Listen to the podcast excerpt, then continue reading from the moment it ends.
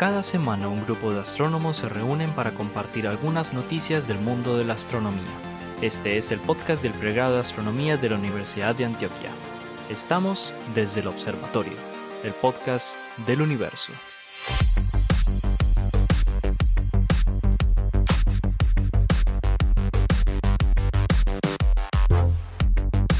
Bienvenidos al podcast de astronomía de la Universidad de Antioquia desde el observatorio. Este es el podcast del universo que realizan los profesores del pregrado de astronomía y me acompañan hoy, como siempre, el profesor Esteban Silva, el profesor Germán Chaparro, el profesor Juan Carlos Muñoz y quien les habla, Pablo Cuarta Restrepo, saludando muy especialmente al profe Jorge, que hoy lamentablemente no puede estar con nosotros, pero que ustedes ya han escuchado muchísimas veces en este podcast y en muchos otros, digamos, medios de comunicación. Así que, sin más, nos vamos con el invitado de hoy, porque hoy también tenemos invitados. Resulta que en las últimas ocasiones ya, nos, ya es una costumbre en este podcast de la Universidad de Antioquia traer invitados muy especiales, personas que también se dedican hacer astronomía, a divulgar conocimiento y que les gusta conversar con nosotros, con los astrónomos de la Antioquia. Yo no sé por qué, porque nosotros no hablamos mucho, pero a esta gente le gusta conectarse al podcast desde el observatorio. Hoy tenemos un invitado muy especial, muy bogotano él, uh, para que le haga compañía a Germán. Él siempre le hace falta un poquito los fríos de la sabana cundiboyacense. Tenemos a Camilo Delgado Correal. Camilo es físico y, magíster en astronomía de la Universidad Nacional de Colombia, es doctor en física de la Universidad de Ferrara en Italia y actualmente se desempeña como profesor en la Universidad Distrital en Bogotá, además de ser un asiduo colaborador científico como escritor científico en el Planetario de Bogotá e investigador y cofundador del Grupo de Astronomía y Astrofísica Macondo eh, obviamente observador y astrónomo del cielo, y observa y cienco. Ahorita nos contás un poquito, Camilo, qué son esas siglas, qué es cienco y qué es observa. Bienvenido, Camilo, a el podcast desde el observatorio. No, bueno, muchas gracias, Pablo. Eh, lo mismo Esteban, Germán, Juan Carlos, eh, digamos a todo el, el departamento de, de astronomía ¿no? de la Universidad de Antioquia a todos los que nos están oyendo, ¿no? Eh, bueno, lo que decías allí, ¿no? La, la, base, digamos, yo soy físico de base, ¿no? Eh, eh, trabajé en la tesis en tecnología nuclear en, en, el pregrado y luego ya me voy hacia la astronomía y llego por un lado que a mí me parece un poco rudo porque lo primero que hago en astronomía es astrofísica teórica, ¿sí? para explicar la misión en rayos X de un gamma ray burst. Oh, Entonces, se metió con lo que era, hermano. Sí, eso es hidrodinámica relativista y con el tema de radiación de cyclotron mezclado. ¿sí? Entonces fue como cambiar, o sea, mi tesis de pregrado fue experimental en teoría nuclear. Me voy a esta parte de astrofísica teórica y yo, digamos, pensaba hacer el doctorado estudiando los choques, las, las superficies de descontinuidad de, de, pues, de los que así se llaman, sí, para, para estudiar estos choques relativistas en estos contextos de explosiones o, bueno, o no sé, genes. Y eh, cuando llegué a hacer el doctorado, de hecho el doctorado se llama, era un programa en astrofísica relativista, pero dentro de la colaboración había un, un profesor que él trabajaba, es decir, eh, él hizo su doctorado con Ricardo, Ricardo Gianconi, ¿sí? de alguna manera hacía parte de la comunidad, ¿cierto? Rayos X, como premio Nobel de Física, bueno. Pero luego de trabajar la misión rayos X de los cúmulos de galaxias, se va a estudiar la parte óptica de los cúmulos de galaxias. Entonces, y, y, actualmente pues trabaja, digamos que mezcla todo, o sea, la parte de rayos X, la parte de, de, lentes gravitacionales, que es parte de lo que les voy a comentar de la nota, y eh, de, la, de, la, parte ya de evolución, eh, eh, digamos, de evolución de galaxias dentro de los cúmulos. Entonces, yo llego a esa colaboración, además era el director de la colaboración, y pues fue como o sea, yo no sabía nada de galaxias, nunca he trabajado en el óptico, entonces fue una inmersión total, ¿sí? Al campo de la cosmología observacional, ¿sí?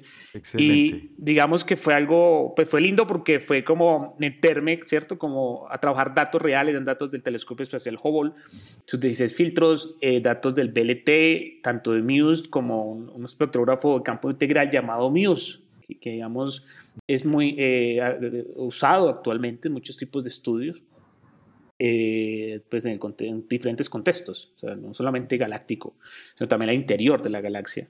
Se pueden observar como los globulares, es decir, se tiene eh, este, esta espectroscopía 3D es muy interesante porque en cada píxel puedes tener eh, el espectro, puedes extraerlo allí, entonces no es como antes que tenías que tener los, las rendijas y, entonces seleccionar muy bien tu campo para ver dónde vas a poner, sacar la información del espectro, ¿cierto? Que es como el ADN de lo que quieres estudiar allí, sino que ya puedes en la imagen que tienes escoger cualquier punto allí y, lo tienes. Entonces eso es algo que ha avanzado mucho y esto nos permite hacer estudios como los que les voy a hablar más adelante del estudio de lentes gravitacionales asociados con los cúmulos de galaxias. ¿no? dedicado a la cosmología desde, no desde que estás chiquito, desde que arrancaste con el doctorado, Camilo. Bienvenido al podcast. Aquí vamos a hablar ahorita un poquito de, de tu nota, porque nos vamos con las noticias de esta semana. Ustedes saben que aquí les traemos lo último en guarachas, como decimos, en temas de astronomía, de astrofísica, de cosmología, de ciencias planetarias, incluso hasta chismecitos, porque aquí hemos dado un par de chismes interesantes sobre la comunidad científica mundial.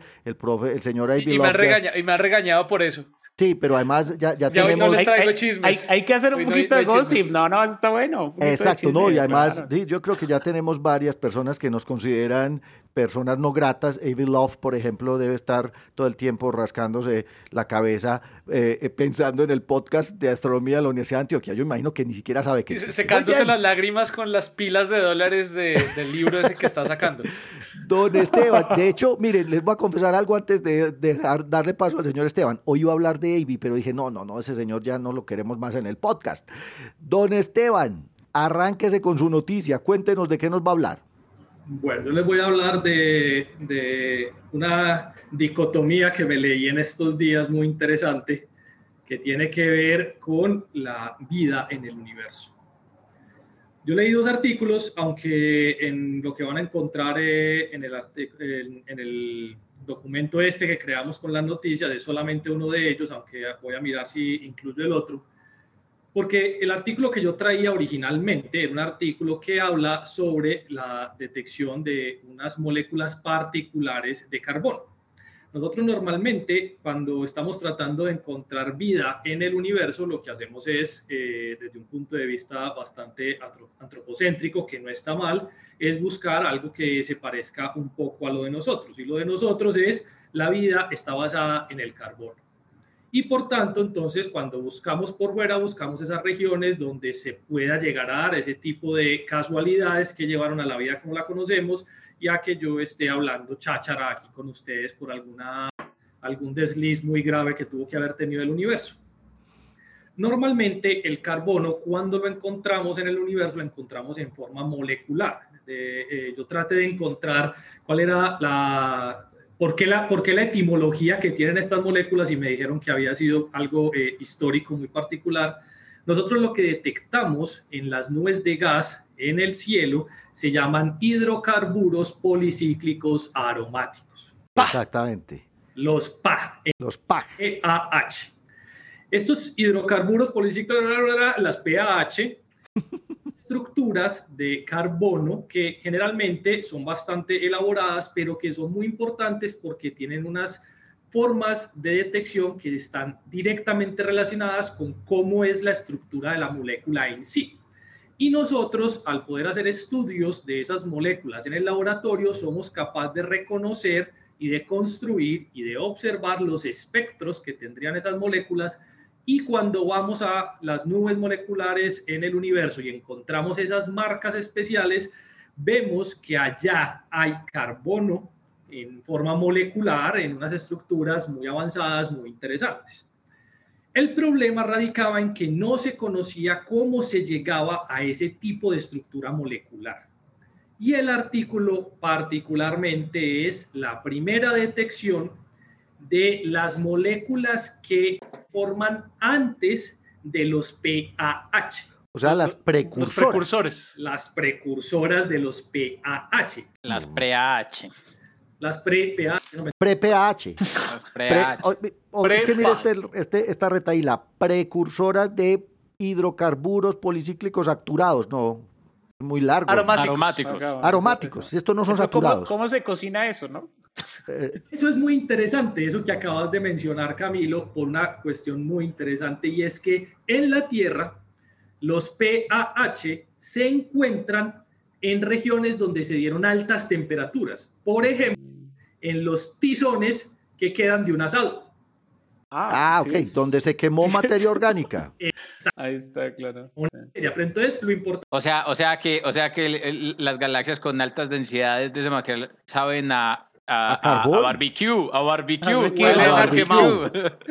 A barbecue. El medio interestelar sabe a barbecue. el comentario de Camilo, acá las encontramos a altas temperaturas luego de quemar el barbecue, pero en el- una nube molecular gigante Está fría. está a 10 grados Kelvin, Ujú. debería suceder y no se debería observar, de hecho. Entonces, esas estructuras que al juntarse forman los PAH se llaman los benzonitrilos. Los benzonitrilos son un hexágono que son seis átomos de carbono Carbonos. están juntos a un nitrógeno. Pues la detección de esta gente es la primera que se hace de los benzonitrilos en las nubes moleculares gigantes. Entonces ahora habrá alguien escuchando y diciendo qué caraja de clase de química tan aburridor. No, porque, pero eso es química del ICFES, ¿no? Pero- el anillo de pero Sí, benceno. eso el sale, a benceno, uno le salen los pero- anillos de carbono en la prueba del ICFES. Exacto. ¿Pero a usted no les parece interesante la, la geometría del benceno? No, Claro. bueno, O sea, es- usted escucha. Voy a. Entonces, esto es importante. Benzonitrilos. conectamos nosotros con que en las nubes moleculares gigantes es donde eventualmente se van a dar los procesos de formación estelar que van a estar acompañados de los procesos de formación planetaria. Y eso quiere decir que la presencia de los benzonitrilos y de las estructuras que los acompañan, precursoras también de esos pH, que esos tienen un nombre todavía más complicado, que se llaman 1 cianonaftalina y 2 cianonaftalina, que son estructuras de carbono al final de cuentas, están presentes ya en el universo y van a llegar a ser parte de la composición química de los planetas que se van a formar de esas nubes donde estamos eh, haciendo el estudio. Bueno, donde estamos, yo no hice ni nada del estudio, eso lo hicieron por allá en Estados Unidos en coordinación con eh, el doctor, eh, eh, se llama Brett McGuire. Pero, Teban, eso es, eso es radioastronomía, ¿sí o qué? Eso es radioastronomía, correcto. Sí. Utilizaron el, el El NOAO. Bank Observatory, que, que es uno de los tantos que, que hay en este momento, que es bastante grande. Es de hecho el más grande que, que se puede mover, El- direccional. ese es el que está en Hawái. No, no, e- e- eso No, está en no, Virginia, no. pero antes Oh. había uno ahí grandísimo que se cayó se- porque se se, le aflojó un tornillo. Ujú. ¿Ah, sí? Sí, es de los de Green Bank y es, y es el más grande de Single Dish. Eh, Ok, en Virginia. Es un Parece una antena. DirecTV. Parece una antena DirecTV porque no e- es offset. O sea, tiene, tiene como un palito que sostiene el foco. Pero una antena directiva El de cuántos metros, pues, porque Ah, esta no tiene un metro. 100% 10 porque no es, no es, no es eh, circular. 100 metros, es un radiotelescopio de 100 metros. Pues, 100% 10 es como ovaladito. Sí. Ah, excelente. Esta gente hizo ese descubrimiento y entonces a mí me parecía muy interesante porque, claro, esto lo podemos directamente correlacionar con que en un futuro habrán planetas donde el carbono, que es fundamental para la vida como la conocemos, va a estar automáticamente, ya sabemos, presente en ese proceso de formación. Y después de leer la noticia quedé como muy contento. De hecho, le pregunté a, a un amigo químico eh, por qué el nombre y todo esto, hasta que me encontré la otra, que es un escrito de dos personas muy, muy reconocidas, que son eh, Martin Rees, Martin Rees. de la- se ganó un premio Nobel hace poco, Sí. Mario Livio, que Pero no, no, en, no en astroquímica, a ver. no, no, no, No, no, no. química en absoluto, no, no, no, me encontré el escrito de ellos y el escrito se titula Si los aliens existen, ¿cómo los encontraríamos? Ah, ok. Ve, ve, espérate. Te, te dije que iba a hablar de David Love y no lo traje porque el escrito que estaba leyendo David Love era sobre qué vamos a hacer cuando lleguen los aliens. Pero yo, le- yo, yo les tengo la siguiente pregunta. ¿Qué pasa si metemos una dimensión extra? Ah, no, Ah, Camilo. no- ay, no entonces la empiece. química, ¿dónde queda? Esteban, termine, termine de contar su historia. Eh, Bueno, bueno, concentrémonos para ver la guachafita. De este, de este escrito, porque no es un artículo científico, escrito que hicieron ellos de divulgación, es que ellos hacen un desarrollo teórico de cómo es la visión de ellos, dado lo que se conoce de la evolución de la vida, como la conocemos y en otras partes, y concluyen que si llegamos a encontrar vida en el universo, no va a ser vida orgánica, sino que va a ser máquinas, porque el desarrollo que se va a dar en la evolución va a ser moverse hacia las máquinas, que de hecho entonces, no, pues si bien no... Terminator. Exacto, algo por ese estilo. Y entonces hablan de... Bueno, entonces, ya, si, si Joshua, si nuestro productor puede, No, entonces pero- al principio del episodio que ponga tun, tun, tun, tun, tun. No, pero espérate, espérate, porque es que ahí, ahí sí me, ahí sí ya me diste a mí, me pusiste a hablar. ¿Cómo así que vamos a encontrar máquinas? Pero sí, yo pienso, por ejemplo, en una distopía futura que nuestra evolución va a terminar siendo cyborgs. Pues todos vimos eh, Yo Robot y, eh, y que es una maravilla, y El Hombre Bicentenario, que son las historias de Asimov que a partir de materia orgánica se desarrolle materia cibernética, por ejemplo, pero, pero obviamente al principio tiene que haber algo orgánico. No, no, no, obviamente. Lo que pasa es que el argumento de ese escrito que ellos tienen es al principio, como lo acabas de mencionar. Estas estructuras, que son estructuras vivas, que ya son una conciencia colectiva, inteligente, tipo los, los, ¿cómo es que se llaman los de Star Trek? Los, eh, pero es que esos de ¿Vulcanos? Borg, los Borg. Los Borg, que son los cibernéticos, que son una comunidad. una simbiosis con la parte orgánica. Pues esta, eh, eh, pero los Borg son una inteligencia colectiva, ¿sí? Ellos dicen que la evolución a la que va el machine learning, la inteligencia artificial y todo esto es hacia moverse hacia una conciencia, que va a ser esa conciencia colectiva, que vamos a mover nosotros como entes biológicos perecederos hacia una conciencia colectiva en unas entidades no perecederas. Y que eso le va a permitir a la humanidad avanzar al siguiente paso evolutivo y diría en ese caso que las otras estructuras eh, que pudieron haberse formado de manera biológica en el universo sí llegaron a evolucionar lo suficientemente en el tiempo y en la tecnología, ya llegarían al punto de ser estructuras que ya no son biológicas y que son capaces de moverse en el espacio por una gran cantidad de tiempo, inclusive, inclusive miles de millones de años de viaje, pero que al ser una cosa que es mecánica, no necesita mantenerse viva como lo conocemos nosotros de una entidad viva orgánica.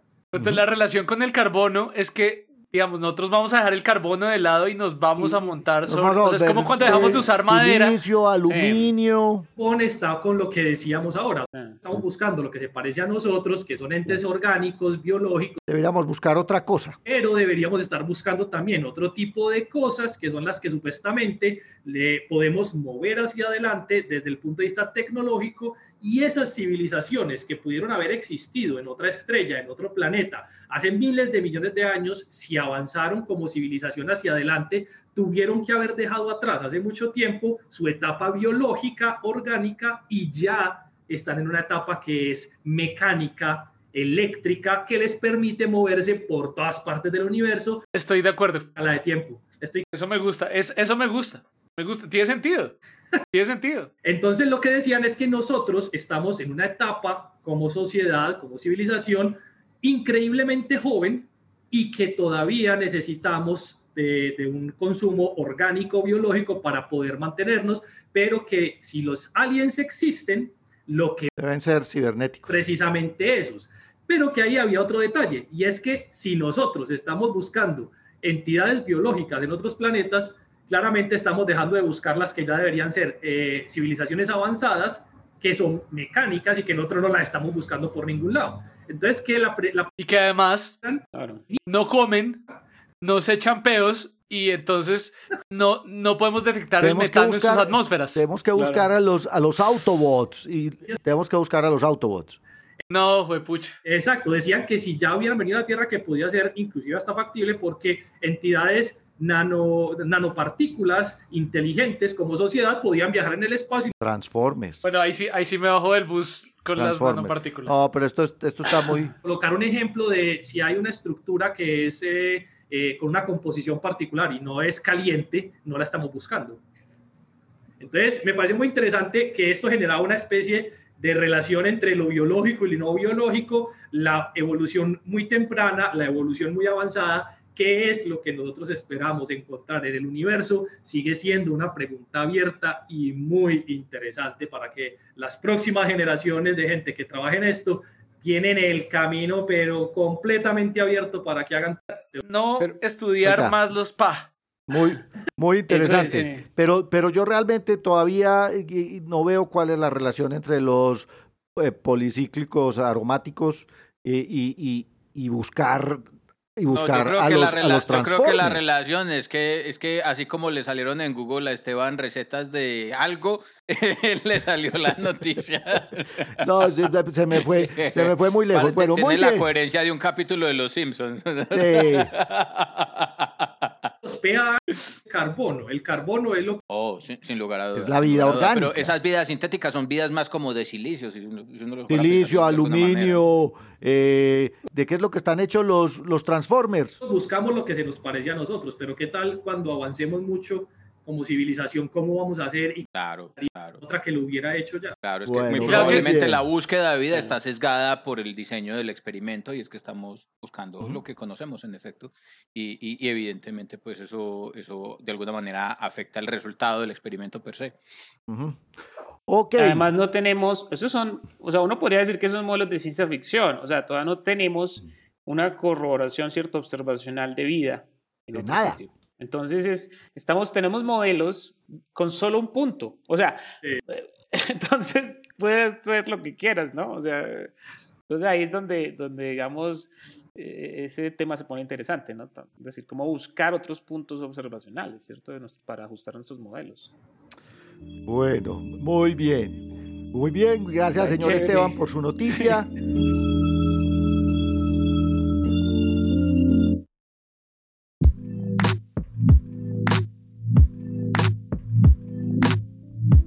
Bueno, hoy les tengo eh, una noticia, digamos, eh, publicada pues, en, Science primero, ¿cierto? Hacia el, final del año pasado, ¿no? Ese año eh, inicial de la pandemia. Em, es un trabajo hecho desde pues, el grupo de lentes gravitacionales de la, colaboración, digamos, que trabaja en el DOC. lo primero autor es Máximo Meneghetti, que es una autoridad, digamos, mundial en el tema de lentes gravitacionales. Pues hay otras pues el que era advisor, Piero Rosati, hay otras digamos, personalidades también allí. Eh, en el artículo lo que muestra, que, que, me parece muy importante, pues, digamos, un paper de science, es que hay un, se, se evidenció un exceso de em, efectos de lente gravitacional observados en cúmulos de galaxias masivos, más, digamos, eh, excediendo un orden de, de 10 los presentados en las, en las simulaciones de, formación de estructura. Entonces uno puede llegar a tener eh, formación, digamos, en, en, los cúmulos, tenemos, eh, podemos tener múltiples halos allí de materia oscura. Y eh, yo puedo, con lentes gravitacionales, ¿cierto? Puedo llegar a determinar la posición de esas estructuras, asumiendo que la posición de las galaxias dentro del cúmulo están, digamos, asociadas con los halos de materia oscura, ¿cierto? Allí. y eh, ahí, digamos, esa diferencia. Entonces, digamos que lo que se vio es que una de las herramientas más poderosas que tenemos en observación, que son las lentes gravitacionales, usando pues, los datos espectroscópicos, tanto de los telescopios eh, en Chile, lo que les comentaba de, de, poder obtener la posición, ¿cierto?, de estas galaxias miembros del cúmulo, como las galaxias que han sido lensadas, galaxias más distantes, con una precisión pues no, no antes vista. Y cuando se compara, ¿cierto?, la, la observación del efecto de lente gravitacional y luego se hace la comparación, ¿cierto?, con la, con la simulación de la formación de esas estructuras que va a producir este tipo de lente, eh, no concuerdan. Entonces, ¿qué sucede? Que ahorita hay una controversia, digamos que, en la cosmología, ¿cierto? El, primer, el, término, el término materia oscura, digamos, eh, pues llevamos 100 años, ¿cierto? Donde se fue acuñado y todavía no hemos logrado responder, ¿cierto? Interrogantes acerca de la materia oscura. Termino Mateo inmediatamente en calambra Esteban, véalo, ya, ya se no, ya va a empezar, ya va a empezar. Hace parte, es el lado oscuro del podcast, Pero hace parte del modelo cosmológico. Sí, es decir, tenemos un modelo cosmológico que se dio construyendo, ¿cierto? Tenemos un, pues, un componente que se llama materia oscura fría, ¿sí? Em, tenemos que, digamos que, hablar también de otro componente oscuro, de energía oscura, pero bueno, aquí no voy a hablar de energía oscura, voy a hablar de materia oscura. El punto es que se ha, digamos, consolidado un modelo estándar, pero a la actualidad tiene ciertos problemas. Y este, esta nueva observación determina un nuevo problema allí. O, estamos midiendo mal, puede ser, ¿sí? o estamos haciendo mal los, las simulaciones, ¿cierto? Eh, de formación de estructura. Entonces, hay, hay que explicar varias cosas, ¿no? Entonces, eh, digamos que es, este artículo muestra eh, pues otra prueba observacional que podría estar en contra de ese modelo estándar de, pues, de que, por ejemplo, la materia oscura no interactúe con la materia bariónica. Em, no sé, entonces, digamos, lo traje a colación porque el tema está caliente, ¿sí? O sea, el tema de materia oscura es uno de esos temas, digamos, calientes de la comunidad, como la búsqueda de un planeta, eh, una Tierra 2.0, son esos dos grandes tópicos, por ejemplo, de NASA, ¿sí? de, la década, digamos, eh, saber qué es materia oscura. ¿sí? Sabemos que en el contexto histórico que eh, ese término se empieza a acuñar desde que Zwicky empieza a observar los, la dinámica de galaxias en los cúmulos de galaxias en los 30, tenemos los trabajos icónicos de Vera Rubin en los 70, ya en un contexto de galaxias espirales, ya en un contexto, digamos, de en las galaxias propio. Y desde allí, digamos, eh, se involucran los modelos de formación de estructura y hay una, digamos que en primera medida empieza a funcionar, pero ahorita con estas observaciones ya más detalladas, pues empiezan a haber unos desacuerdos. Entonces, pues ahí, ahí estamos, ¿no? Es como parte de lo, que, de lo que está pasando, es lo que está pasando. Tenemos una, eh, yo veo que eh, hay que repensar muchas cosas, ¿no? O sea, en, cosmología, y una de ellas es pues, la naturaleza de materia oscura. Ustedes saben que no solamente hay esa explicación para eh, las evidencias observacionales, hay otros modelos de tipo MOND, por ejemplo, que dicen que en realidad uno podría modificar, ¿cierto?, la, la gravedad y podría llegar a explicar esas curvas de rotación y pues un centenar de modelos, ¿no? O sea, eh, incluso hay modelos interactuantes también. Hablamos, hablamos de MOND la semana pasada, ¿se acuerdan? Sí, hablamos de CAT. En el último CAT, el último podcast. Oíste, Camilo, pero... Ah, dale, dale, Pablo. Dale, Juan. No, porque es que eh, a, mí, a mí no me queda clara una cosita sobre la noticia, y es que básicamente lo que quieren hacer es reemplazar la materia oscura por un exceso de cúmulos. No, lo que dice es que eh, no se sabe, no se puede, o sea, no, no, se sabe si, es decir, con el modelo de materia oscura usual, ¿cierto? Se pueden hacer eh, simulaciones de formación de esa estructura lambda CDM. Y entonces cuando se compara con las observaciones de las estructuras que deberían existir en términos observacionales allí, de esos halos, eh, encontramos que son de un 10 veces mayores que las que las simulaciones arrojan. Ok, o sea, las observaciones del lente no están siendo congruentes con el resultado de la, simulación, pero si son 10 meses mayores, quiere decir que necesitan 10 veces más materia, ¿o qué? ¿O 10 meses más curvatura? Necesitamos 10 veces más cúmulos. Eh, más, sí, más, no, las, subestructuras, los, los subhalos, de todas maneras, el, ¿cierto? Porque el cúmulo, digamos, una aglomeración de galaxias, ¿cierto? Eh, tengo allí, pero también tengo los, las estructuras de materia oscura. Estos halos se llaman, los halos, sí. Entonces, yo tengo, digamos que por la, por lo menos de la formación, yo, se puede hacer la predicción de cuántos halos puede tener un cúmulo de galaxias, digamos. Y yo puedo, eh, con las observaciones con lentes, puedo llegar a, a, determinar también. Entonces, la diferencia entre la, lo observado y las simulaciones es de un orden de 10, o sea, 10 veces mayor. Pero, pero, pero otra vez, Cami, que yo, yo quiero ser como claro para que todos entendamos la idea. En la simulación hacen falta halos de materia? Sí, hace falta. En la observación? No, no, no, en la simulación.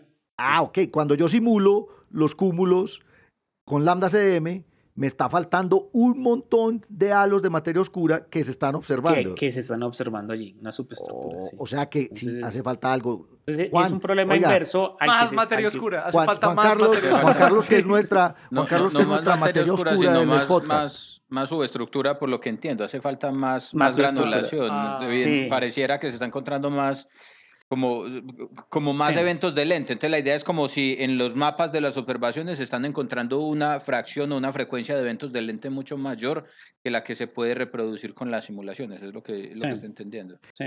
No, esto es de materia oscura. Hablamos pues eso, eh, eso realmente, es, eh, eh, realmente llama mucho la atención porque precisamente uno de los problemas que hay con materia oscura es que las simulaciones, por ejemplo, de solamente materia oscura sobreproducen subestructuras. Entonces, si ya per se las simulaciones producen sobre, sobre, sobreproducen el número de estructuras, comparado no con los eventos de, de, de, lente gravitacional, sino con, con, con la abundancia de, galaxias, Sí, eh, en, el contexto. Eso, es decir, eso va en, la dirección completamente contraria. Sí, es lo curioso. O sea, lo, observado con galaxias enanas, vaya, sí, digamos que, es otro efecto nuevo. Por eso hablan de un efecto nuevo, porque en el caso de galaxias enanas, por ejemplo, que rondan, no sé, la Vía Láctea, se encuentra que al revés. Necesitamos es más, eh, ¿sabes? el resultado es, es al contrario, sí hace falta materia, en unas hace falta materia y en las otras no sobra. Eso, eso es, ese es el problema con las simulaciones. escalas. Aquí lo hemos dicho. En, cada podcast repetimos el problema con las simulaciones. Los astrónomos nos creemos esas vainas, pero nos falta un montón de números en los parámetros. Ahí está Juan Carlos trabajando en eso, hermano. Usted, usted es el que nos va a traer la respuesta en, ah, otro de los podcasts. Bueno, póngame atención que ya me toca a mí. Porque yo les traje Hoy, son chismecitos, pero chismecitos científicos. Por fin, hermano, vamos a lanzar ese bendito telescopio espacial que lo tiene en bodega. ¿Usted se imagina cuánto les ha costado la arriendo la bodega del James Webb, weón? Es que cuánto... ¿Crees que pagando arriendo de una que claro, eso es, eso es espacio subutilizado. No, no, el espacio, pero eso sí es perder plata. tener eso guardado. Lo más triste es que, de hecho, también lo discutíamos en algún momento, lleva tanto tiempo guardado que cuando lo mandemos o cuando lo manden, pues la tecnología va a ser básicamente. Va a estar casi que obsoleta. porque eso, es lo triste. Son diseños de hace 20 años largos y, y, y, muchas de las cosas. pero seguramente lo han estado actualizando. de punta. Obviamente son implementaciones de punta, pero, pero, pero hombre, de, toda, de todas formas hay que reconocer que en, el retraso va en detrimento pues de, de la misión en cualquiera. Que tenía que haber salido ya hace más de cinco años. Oiga, entonces les, les voy a contar. Ah, Germán, ¿qué ibas a decir? que, que, tenía que eso, que es que a Germán se le cortó un momentico ahí, que tenía que haber salido hace más de cinco años, pero hasta donde tengo entendido, de hecho, eh, pocas partes del eh, mm. James Webb están eh, quietas. No, no. Ellos las están moviendo generalmente en diferentes locaciones porque van construyendo y modelando cada uno de los diferentes procesos en diferentes locaciones. Pero el, telescopio está listo hace rato, Esteban. El telescopio está listo. Precisamente el problema por eso. Pero es que con el telescopio estás hablando solamente de una parte de todo No, no, todo, todo, todo, todo el telescopio. Ese ya está. Pablo, contanos cuál es tu noticia. Sí, vean. Nosotros aquí discutiendo sin noticia. Esteban, definitivamente, Esteban es la materia oscura de este podcast. Pensaba que era mi negrito. El negrito también, pero él es por el color de la piel. Muy bien.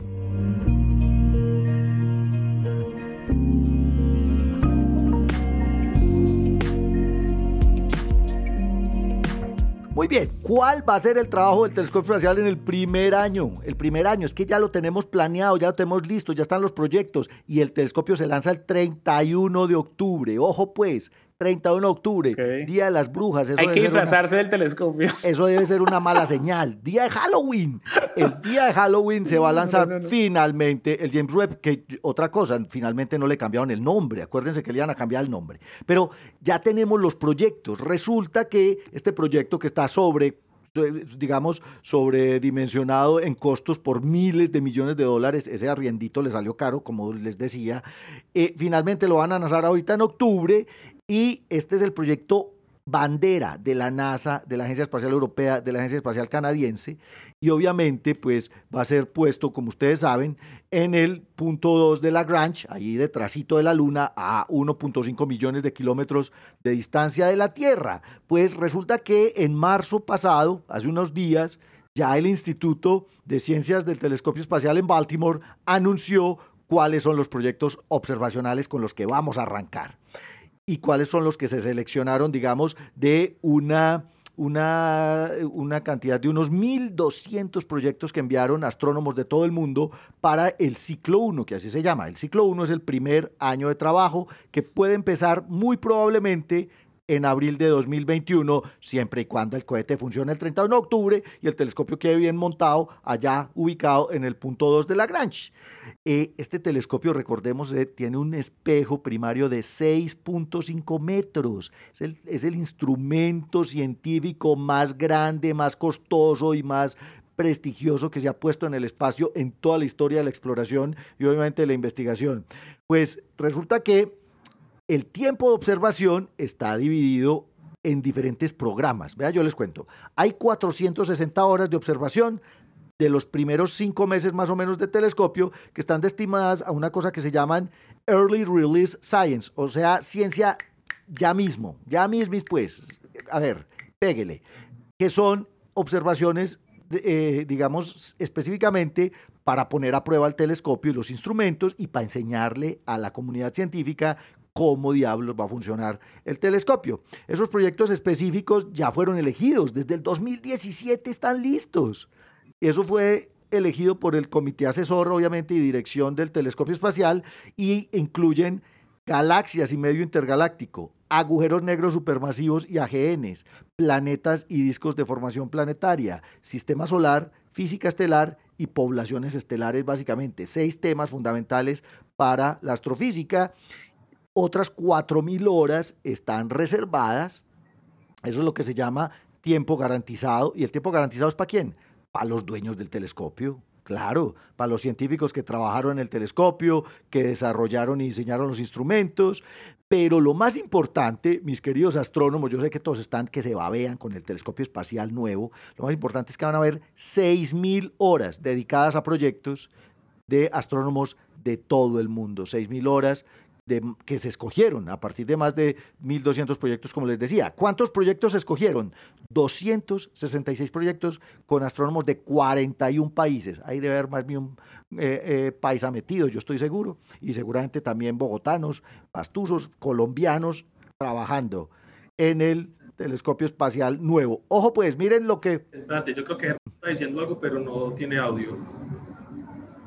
¿Qué pasó con tu micrófono, señor Germán? Bueno, eh, mientras Germán organiza su micrófono, porque él quería meter la cucharada, les acabo de contar qué es lo que vamos a observar. Pongan atención. El proyecto más grande para que Camilo y Juan Carlos se babeen, que son los cosmólogos aquí, se llama Cosmos Web y está liderado por Jehan Kaltpine del Instituto Rochester y, de, y por Caitlin Casey de la Universidad de Texas. Además, una cosa interesante, un tercio de los proyectos está liderado por mujeres. Eso pues le están dando aquí importancia eh, a, este asunto. Tiene asignadas 208 horas de observación, 208 horas del nuevo telescopio espacial para estudiar galaxias primigenias, miles de galaxias del universo antes de mil millones de años del Big Bang. O sea, las primeras. Tenemos que observar las primeras galaxias que son absurdamente débiles y que apenas se han observado unos cuantos puñaditos de estas galaxias con el telescopio espacial Hubble. El James Webb va a tener cómo observar estas galaxias y va a analizar, Herman, que yo sé por qué eso me está levantando la mano, el, el, proceso de reionización al principio de la historia del universo. Herman. No, que, perdón, porque, porque iba a decir algo antes y es que Resulta que dos científicas colombianas están en esa lista de las primeras personas que le salieron, que son Sofía Rojas, que es una estudiante de doctorado, creo que en Alemania, y eh, María Claudia Ramírez Tanus, quien es ah, eh, investigadora postdoctoral. Eh. Decía colombianas usando el James Webb. Sí, señor. Sí, sí, sí.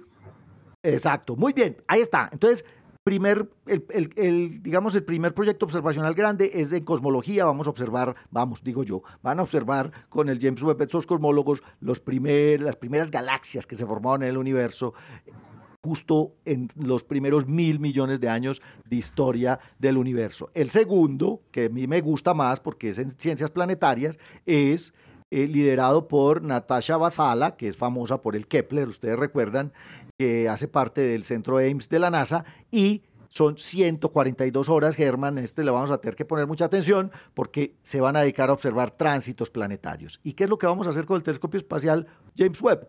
Observar los espectros atmosféricos de esos planetas, planetas que pasan frente a su estrella, la luz pasa a través de la atmósfera y aquí con el telescopio espacial vamos a recibir esa luz y vamos a poder detectar los componentes de atmósferas alrededor de exoplanetas parecidos a la Tierra y también de mini Neptunos, de supertierras, etc. Son 150 horas dedicadas solo a la espectroscopía de atmósferas extrasolares. Y hay un proyecto importantísimo. Van a estudiar el sistema TRAPPIST-1. Si ustedes recuerdan, TRAPPIST-1 es un sistema exoplanetario muy famoso a 40 años luz de distancia de la Tierra, donde hay siete planetas de tipo terrestre y uno de ellos muy especial, hay tres en la zona de habitabilidad de esta estrella, que es una enana roja chiquitica, pero el planeta C, el TRAPPIST 1C parece ser un planeta de tipo terrestre y vamos a observarlo directamente, a medir la temperatura, a ver si tiene atmósfera. O sea que TRAPPIST 1 también es una cosa increíble. Le van a dedicar como unas 18 horas continuas a observar esto.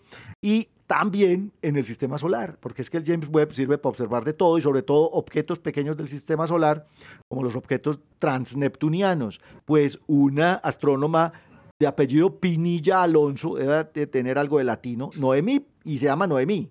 Noemí Pinilla Alonso, de la Universidad Central de la Florida, consiguió unas 100 horas de observación de objetos transneptunianos para poder detectar su composición, buscar moléculas orgánicas, las moléculas de carbono de las que estaba hablando ahorita el señor Esteban, los, eh, los hidrocarburos policíclicos eh, aromáticos, que los objetos en el cinturón de Kuiper deben estar repletos de esa vaina. Así que vamos a buscar incluso objetos interestelares como Oumuamua y Borisov, posiblemente en trayectoria hacia el sistema solar. Así que se nos va a acabar la ansiedad y la angustia de que lancen finalmente el telescopio espacial. Todos tenemos que cruzar los dedos para que el 31 de octubre todo funcione, trabaje de maravilla y que a partir del mes de abril de 2021 estos proyectos gigantescos en todas las áreas de la astrofísica empiecen a dar resultados científicos porque estamos esperando a observar las primeras maravillas que empiece a descubrir el nuevo telescopio espacial. Ahí está. Ya me dio susto, Pablo. Ya te dio susto, parece Juan. Que, ya parece que si lo van a lanzar. Qué susto, hermano, ese día donde algo a mí me dio, a mí me funciona. maripositas. Yo creo que eso es Me da pura bobada la de astrónomo. garganta, pues, Ay, ay, ay. que realmente el día que hay que preocuparse no es el 31 de octubre. El día que hay que preocuparse es el año entrante, como en mayo más o menos, que es cuando está llegando al sitio. Cuando lo prendan y lo Sí, ubiquen en lugar y toda la cosa, claro. Cuando eso lo suelten allá y tenga que desdoblar todo lo que tiene que... Ahí es el... Claro, cuando desplieguen todos los, todo el instrumental para poder empezar a trabajar. Pero no, no, Y La órbita es, no, se, le, se le mueren a uno las lombrices del susto, literalmente. hablando. pero estamos felices. Pues yo por eso dije esta noticia hay que darla, porque yo sé que hay más de uno haciendo fiesta. Debe haber gente tirando todo para arriba, porque vamos a lanzar el James Webb. El Just, el Just Wait finalmente va a estar en órbita y va a empezar a trabajar en cosmología, en ciencias planetarias, en astrofísica estelar, en sistema solar. Esto es una maravilla.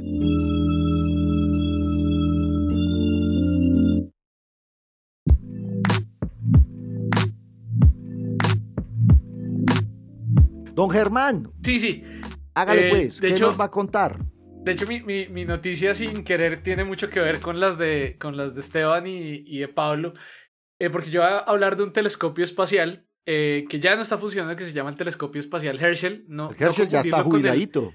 Con el, con el William Herschel Telescope, que es un observatorio Ah, sí. terrestre que está en, Es en-. Canarias, ¿no? Mm, Este, este fue un telescopio que funcionó del 2009 al 2013. Entonces, acaba de salir un artículo eh, sobre la historia del agua desde las nubes interestelares hasta planetas habitables. Entonces, Excelente. fíjense que, que Esteban estaba hablando del carbono y yo voy a hablar es del agua, pero es más o menos eso mismo. Esa misma historia de estos elementos importantes, estos, de estos compuestos importantes para la vida. Entonces, eh, es un artículo de la presidenta de la Unión Astronómica Internacional, eh, Evine Van Dissuk, y un equipo muy grande de un programa en particular, uno de estos programas, así como, el que, como los que acaba de decir Pablo, de muchas horas de observar eh, objetos muy particulares, se llama Water in Star Forming Regions with Herschel. O sea, agua en regiones de formación estelar con Herschel. Es un review, de hecho, es un artículo de casi 60 páginas de Astronomy and Astrophysics, donde mapean la historia y la ubicación del agua en el medio interestelar, en nuestro entorno cercano. Entonces, Increíble. ellos lo que hicieron fue mapear 80 fuentes diferentes en regiones de formación estelar. Herschel, recordemos que es un fue un telescopio muy especial porque duró un año, casi no prende, pero cuando prendió pas- pasó lo, lo que dice, se, mu- se, pudri- se murieron las lombrices de todo el mundo. Sí, es que ahí es donde uno dice, esa vaina lo mata uno de un infarto, pues la, esperar a ver que la cosa funcione. Eh, pero prendió y hecho duró un año más de lo que se suponía que durara la misión porque esto, este es un telescopio que observa en el infrarrojo lejano, entonces eso significa que hay que mantenerlo muy muy frío y eso no, no es trivial, toca tenerle, toca tener como, como el gas de la nevera, como cuando se le se, a las neveras viejitas que les pasaba esto del, con helio, Lo, lo, lo, lo, lo refrigeran con helio. Claro, sí, pero entonces se, se consume, o sea, eventualmente se, se, se, va todo el helio y ya no hay como enfriar el instrumento. Y se calienta el telescopio y ya no observa nada. Pero ahí lo interesante de eso es que, porque mucha gente dirá, pero ¿cómo así? Si en el espacio la temperatura es muy baja. Entonces hay que, hay que, hay que pensar es ¿Qué es lo que calienta el telescopio? Lo que calienta el telescopio es todo un sistema eléctrico que está funcionando y ese es el que hay que contrarrestar con ese enfriamiento. Es como cuando uno tiene musiquita puesta en el celular y se le calienta el bolsillo. Es eso, o sea, toca enfriarlo, toca enfriar el sistema. E, el James Webb también va a tener ciertos instrumentos que tienen que... Le toca, le toca también porque observa el infrarrojo. Y el tiempo de vida medio del telescopio también es limitado, precisamente eso. No va a ser como el Hubble Space Telescope que duró todo lo que, pudo. Hubble se le podía hacer mantenimiento porque iba al transportador, le llenaba los tanques de refrigerante, etcétera, pero este va a estar en la porra, entonces y no hay plan B, ¿no? si no funciona. El, plan B es más urgente, pero, pero normalmente no funciona muy bien en el L2. Oíste, Germán, pero entonces toman imágenes y mapean todas estas nubes repletas de agua. Sí, eso no, era, nada pequeño, era un plato, tenía un, plato de 3.6 metros, era un telescopio importante, eh, y mapeaba una región del espectro en longitudes de onda de 60, 600, 700 eh, micrones, que eh, JWST apenas va a ir hasta 5 micrones, es decir, por eso decimos que es infrarrojo lejano, porque queda aún más lejos del rango visible, está cerca a lo que alcanzaba a observar, por ejemplo, ALMA aquí en la Tierra. Y lo que pasa es que en el infrarrojo lejano hay un montón, eh, o en, esta, en estas bandas hay un montón de líneas de emisión de un montón de compuestos químicos interesantes, en particular del agua. entonces, si nosotros queremos detectar pequeñas cantidades de agua en el universo, pues no lo podemos hacer desde la Tierra porque lo que vamos a detectar es el agua en la Tierra. Si miramos hacia nuestra atmósfera, pues lo que vemos es el agua en la atmósfera y no vamos a ver el agua fuera. Entonces nos toca salir, por eso este es un telescopio espacial. Entonces, eh, detecta unas líneas que ni siquiera ALMA, aun cuando está muy alto y es una región muy seca, no alcanza a ver porque la atmósfera se atraviesa terriblemente. Entonces ellos mapearon estas regiones que les mencionaba y encontraron varias cosas. Primero, que, bueno, digamos, reforzando cosas que un poco ya sabíamos, que el hielo se forma en nubes frías y tenues, o sea, eh, se forma en fase de gas, se forma en el gas y después se va acumulando, se va congelando, sobre, se va absorbiendo, no, no lo dije mal, pensarán que hablo mal, no, no es absorber, sino absorber eh, sobre granos de polvo donde permanece y se forma en capas. Eso lo, miraron a través del estudio del deuterio, porque ustedes saben que hay, hay formas, hay agua pesada, está el H2O. Agua, con agua deuterada. Pero si cambia uno de los H o dos de los H por un deuterio, se convierte en HDO o D2O. Entonces se pudieron dar cuenta además que esa agua se deposita en capas. Y adicionalmente se dieron cuenta estudiando regiones de formación estelar más evolucionadas, donde ya había discos donde, donde se estaba, donde estaban formando estrellas y planetas, que no se veía que, o no se ve, que el agua formada en su fase más fría se evapore. Por ejemplo, ¿por qué? Porque hay unos choques de acreción que son causados por el colapso de la nube cuando se forma una estrella y ellos no encontraron agua, o sea, como que el agua no se está escapando, el agua se mantiene en los granos de polvo. Y entonces ellos eh, llegan a la conclusión que en casi cualquier nuevo sistema planetario hay suficiente agua como para tener, para, como dice, Camilo dice, para cada, eh, cada, un planetario para cada estadio, entonces aquí es un océano para cada planeta. A todos los planetas le podemos tener océanos, ¿sí? viendo que el agua no se está escapando, el agua se forma muy eficientemente en, en, nubes tenues y cuando colapsan no se evapora, no la vemos escapándose, porque en algunos contextos sí la vemos escapándose, pero en formación entonces de planetas no. Entonces la misma Vine Van que estaba diciendo, vea, un vaso de agua que usted se esté tomando tiene seguramente más de 4 mil millones, 4.500 millones de millones de años. Pero, pero Germán, no se escapa posiblemente del disco protoplanetario en general, pero en las zonas cercanas a la, a la protoestrella sí tiene que haber disociación. Claro que sí, claro que sí. pero, digamos, eso está de acuerdo con lo que ya pensamos de cómo llega el agua, y es que el, el, agua llega al sistema solar interior, o bueno, a los, a los sistemas planetarios interiores. En carro tanque. Eh, desde afuera, desde afuera precisamente por ese problema que se nos evapora en carro tanque. En carro tanque, en carro tanque se llaman asteroides y cometas en general. Eh, no, y en, en general también hay, también todavía pensamos que hay, hay formación de agua activa en estos discos protoplanetarios, especialmente en el plano medio, y eso es evidenciado también porque con el estudio del deuterio nos damos cuenta que el agua es un poquito diferente, por ejemplo, la de la Tierra que la de los cometas, bueno, eso lo conocemos. La de nosotros, la de nosotros se parece más a la de los asteroides condríticos y por eso la teoría de que fue traída más por asteroides que por cometas. Mm, Pero un comentario, un comentario al margen, Germán, permíteme, y es que precisamente me estaba imaginando que estaría pensando una persona que está escuchando que, que hay un montón de agua allá en esas nubes, y, y realmente aquí hay que pensar en eso, y es que esas nubes y ese montón de agua, porque es mucho, pero es mucho porque estamos hablando de escalas planetarias. Son nubes, son, no son nubes de agua como las que nosotros estamos viendo aquí en la atmósfera, que son nubes de vapor, no,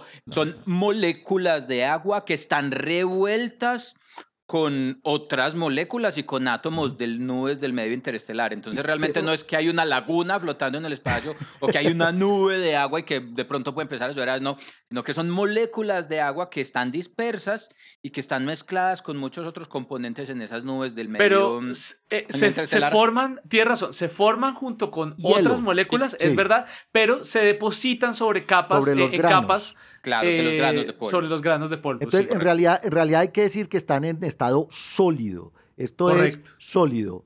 Entonces, eso es, eso es importante. Es un poquitico como tratar de dar eh, a, entender esa noticia del año pasado donde hablaban sobre la detección de agua en la Luna. Exacto, exacto. Que haya, haya una piscina ni que haya un lago donde los astronautas van a ir. No, pero eso sí es diferente porque esta agua sí está unida. Estos no son como moleculitas sueltas, no, estos son bloques completos de agua. No, no, está bien, pero quiere, lo que está creo que tratando de mencionar Juanca es que las proporciones en que cuando uno piensa en agua, piensa en algo como una bola de agua sólida, esto no es necesariamente así en el espacio. Correcto. Es así en la Luna. Y que lo que estás diciendo es que si bien puede ser un pedazo de hielo, pues la proporción de agua que hay ahí no es la misma que encontraríamos en un pedazo de hielo acá. No, no, son granos, son granos microscópicos, son granos de micras que tienen silicatos y alrededor de esos granitos de polvo se pegan las moléculas de agua. Eso, de agua. Exactamente. no, maravilloso, porque eh, la idea es que el agua es, como un necesaria. Como un, pero, no como, Lo malo es que Herschel ya no se va a repetir en el futuro cercano. La siguiente misión parecida se canceló, que era Spica, se canceló hace poquito. La próxima está planeada para el 2040, o sea que pueda observar cosas similares con mejor resolución. La misión Origins. Alma, Alma no da para eso. No, no. no Alma Esta no es una banda. Esta es una banda eh, de, absorción de agua que Alma no puede. Alma observa, ustedes se acuerdan, en ventanas, es decir, en pedacitos donde la atmósfera deja ver. Justamente estas líneas están en esas ventanas donde Alma no puede observar. Claro, porque el vapor de agua en la atmósfera lo opaca completamente, claro. son cantidades muy pequeñas de agua, como tú lo estás diciendo. Son cantidades muy pequeñas de agua para detectar afuera.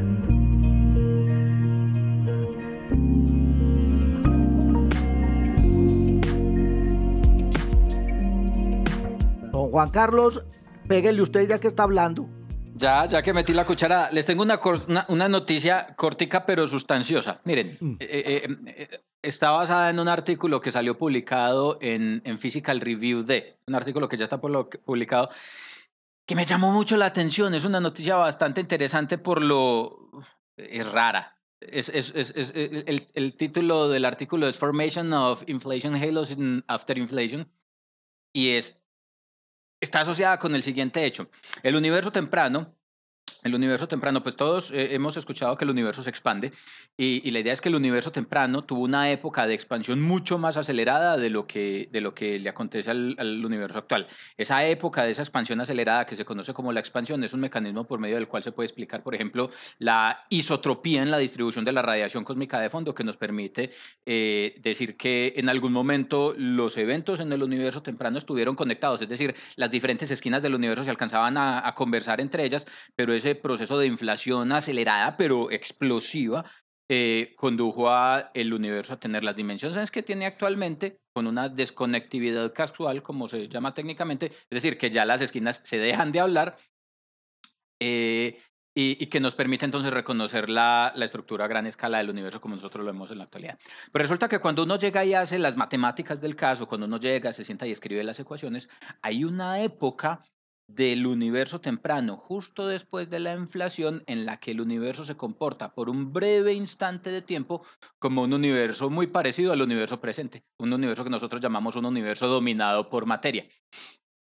Y en esas condiciones, las ecuaciones así lo sugieren, usted podría pensar que en ese universo temprano, que por estar todavía muy joven, está muy pequeñito, su escala es muy reducida, podría darse algún tipo de proceso de formación de estructuras o algo análogo a lo que nosotros vemos como formación de estructuras en la actualidad.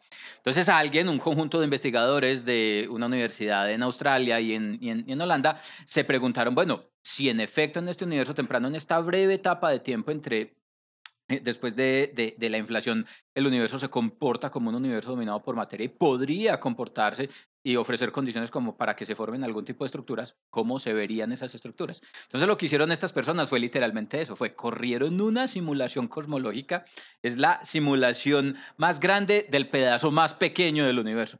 Porque en esas escalas, en ese universo temprano, la escala del universo, el pedazo del universo que ellos eh, simularon en ese momento representa lo que actualmente sería una millonésima del tamaño de un átomo de, un núcleo atómico. Ah, pero estamos Por cuenta de la expansión por cuenta de la expansión. En ese universo, en esa etapa del universo, en esa época, es una fracción grande del universo, una pieza representativa. Pero visto en la actualidad, es una, es una millonésima de la fracción de un átomo de, de, un núcleo atómico. Y la idea es que entonces utilizaron las mismas técnicas, dado que las ecuaciones así lo sugieren, utilizaron exactamente las mismas técnicas que nosotros usamos en la actualidad para simular formación de estructuras a gran escala y encontraron resultados bastante interesantes. Entonces, en una en, los resultados de las simulaciones eh, encuentran entonces que se forman sobredensidades que alcanzan a tener eh, que alcanzan a tener masas del orden de unos cuantos gramos y en esas esas sobredensidades de esas masas de unos cuantos gramos se distribuyen en escalas que son del orden de 10 a la menos 20 metros. No hay un nombre para esa cifra. Es una billonésima de una billonésima parte de un metro, mucho menos que eso. Es decir, es una cosa ultra chiquitica y resulta muy interesante. El asunto es que esos fenómenos de, de fluctuación que dan origen a cadenas de distribución de masa y sobredensidades pueden desestabilizarse a lo largo del tiempo. Eso por efectos de fluctuaciones cuánticas pueden decaer a lo largo del tiempo y lo interesante es que cuando estas fluctuaciones decaen eh, en el tiempo pueden conducir a la formación de efectos o eventos interesantes. Los primeros de ellos, ondas gravitacionales primigenias. Entonces la idea es que estas simulaciones y estas estructuras y estas sobredensidades que están apareciendo allí están empezando a sugerir fuentes potenciales para ondas gravitacionales primigenias que eventualmente podrían ser detectadas a través de análisis de, por ejemplo, polarización en la radiación cósmica de, en la radiación cósmica de, de, de fondo. Eh, es el primer efecto interesante y el otro es que pueden ser origen a potencial formación de agujeros negros primordiales, como lo estuvimos discutiendo en un programa anterior, por ejemplo, son debemos estar llenos de esa vaina. Son fuentes, debería, el universo podría estar lleno de eso y, y, son fuentes o son candidatos potenciales también para explicar la naturaleza de la materia oscura. Entonces, me pareció muy interesante, me llama mucho la atención pues las características del, del, del del trabajo y los resultados que obtienen, y es que el universo microscópico cuando era joven y temprano se parece mucho al universo a gran escala, cuando nosotros lo vemos en la actualidad. Y lo más interesante todavía es que las herramientas que utilizamos para estudiar el universo en esas dos escalas distintas, en esos dos instantes de tiempo, nos permiten en efecto hacerlo de, la manera, de una manera muy conveniente y nos permitirían en principio explicar o, o, eh, ofrecen en términos, al menos la oportunidad de explorar nuevos eventos y nueva astrofísica muy importante para poder entender fenómenos como por ejemplo el origen de la materia oscura, suponiendo que se hubiera, hubiera origen a la a la, a, la, a la, materia oscura como agujeros negros primordiales y las ondas gravitacionales que son eh, un experimento cosmológicamente muy significativo para poder entender el universo temprano eh, antes de la, de la radiación cósmica de fondo.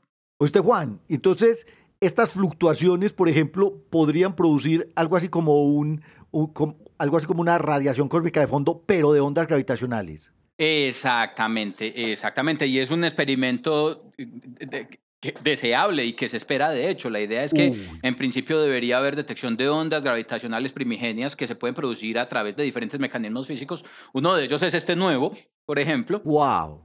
Eh, eh, eh, que en principio podrían ofrecernos información acerca del universo temprano. De hecho, las ondas gravitacionales son el único y único medio por medio del cual nosotros podríamos estudiar el, el, universo temprano, porque son las únicas eh, señales que pueden viajar a través del medio opaco, que es el universo temprano antes del momento del desacople, que es cuando se libera la radiación eh, cósmica de, de, fondo. Entonces, eh, de, de, ser este escenario posible y plausible, pues ofrece eh, las condiciones para predecir o planear la detección de un observable más que nos podría ayudar a entender la naturaleza del universo temprano.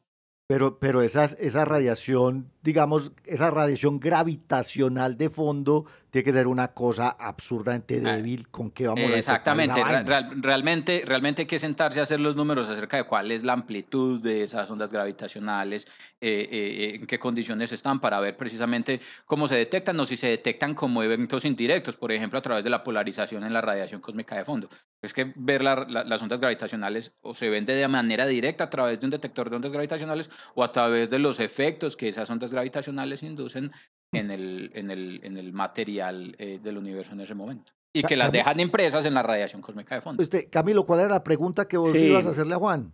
Sí, es eso, digamos, a esa escala, o sea, se podría pensar en reproducir, eh, no sé, un experimento en los aceleradores de partículas que podrían dar alguna señal. No, está muy por debajo, está muy por debajo, está muy por debajo. Es que, es que eso es, dijiste Pero no hay una, una millonésima de átomos, eso es 10 a la menos 17 metros. Una señal indirecta.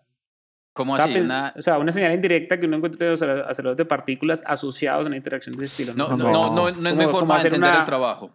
¿No? No es mi forma de entender el trabajo, porque es que además no tenemos una sola partícula. La cuestión es que recuerden que es una simulación, entre, es una simulación cosmológica de, un pedazo del universo, pero de un pedazo del universo cuando estaba muy chiquitico. Entonces realmente tenemos mucha más masa. Miren que les decía, una sobredensidad como ah, equivalente a algo así como un cúmulo de galaxias. Eh, actual tiene del orden de unos cuantos gramos de masa. Es decir, eh, tenemos unas condiciones que están completamente, aunque es un universo muy chiquitico, no es física del universo subatómico. Es que esa es una cosa muy mm, interesante. Y es que es por cuenta de la expansión del universo, estamos hablando del universo a gran escala, en esa escala.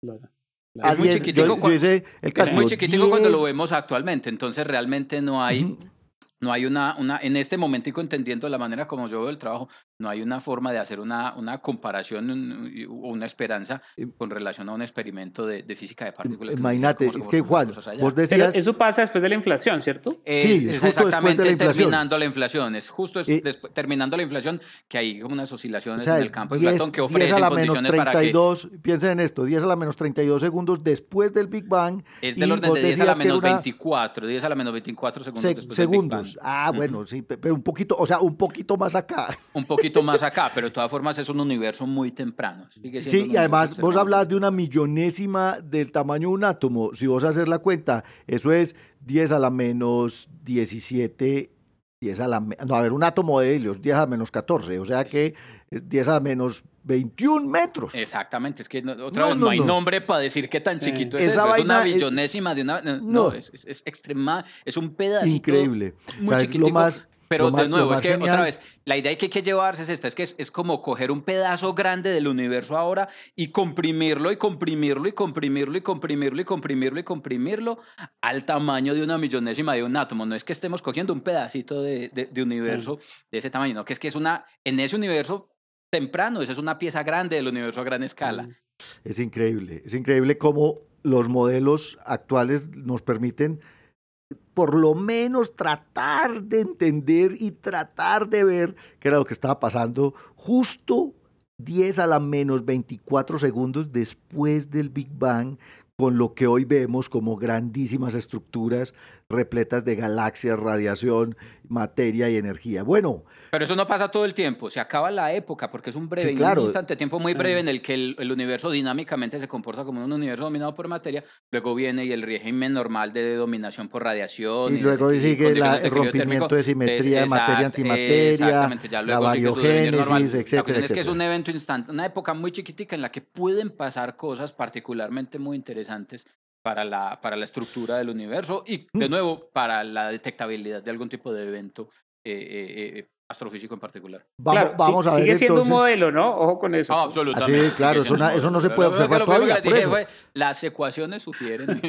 sigue Vamos siendo un modelo, sigue siendo un modelo. Vamos a ver si podemos detectar esa radiación gravitacional de fondo, chévere, pero sí. eso obviamente eh, no lo vamos a hacer en este podcast, porque para este podcast se nos acabó el tiempo. Queridos oyentes, recuerden escucharnos, opinarnos, compartirnos y los esperamos por aquí nuevamente Y- desde y- el y observatorio. Camilo, Juan. Y Camilo nos tiene que empezar a seguir porque si no nos sale en el Ah, sí, programa. Camilo Ah, no, no, yo sigo, está yo- matriculado en el podcast. Yo sigo, es que, la es que me, me cambié de celular, me robaron, entonces tocó cambiar del iPhone a, a esta perola y entonces no le, no le monte, he instalado monte- el, monte ahí la aplicación, el- el hermano, de Spotify, Spotify. sí, y, sí. y nos y dígale a su mamá, a su papá, a su hermana, a su tía que lo instalen Listo. y Esto que es nos como una- para que lo puedan Sí, yo les escuchar. hago promoción. Acuérdense que esto es como una pirámide. Usted trae a dos más.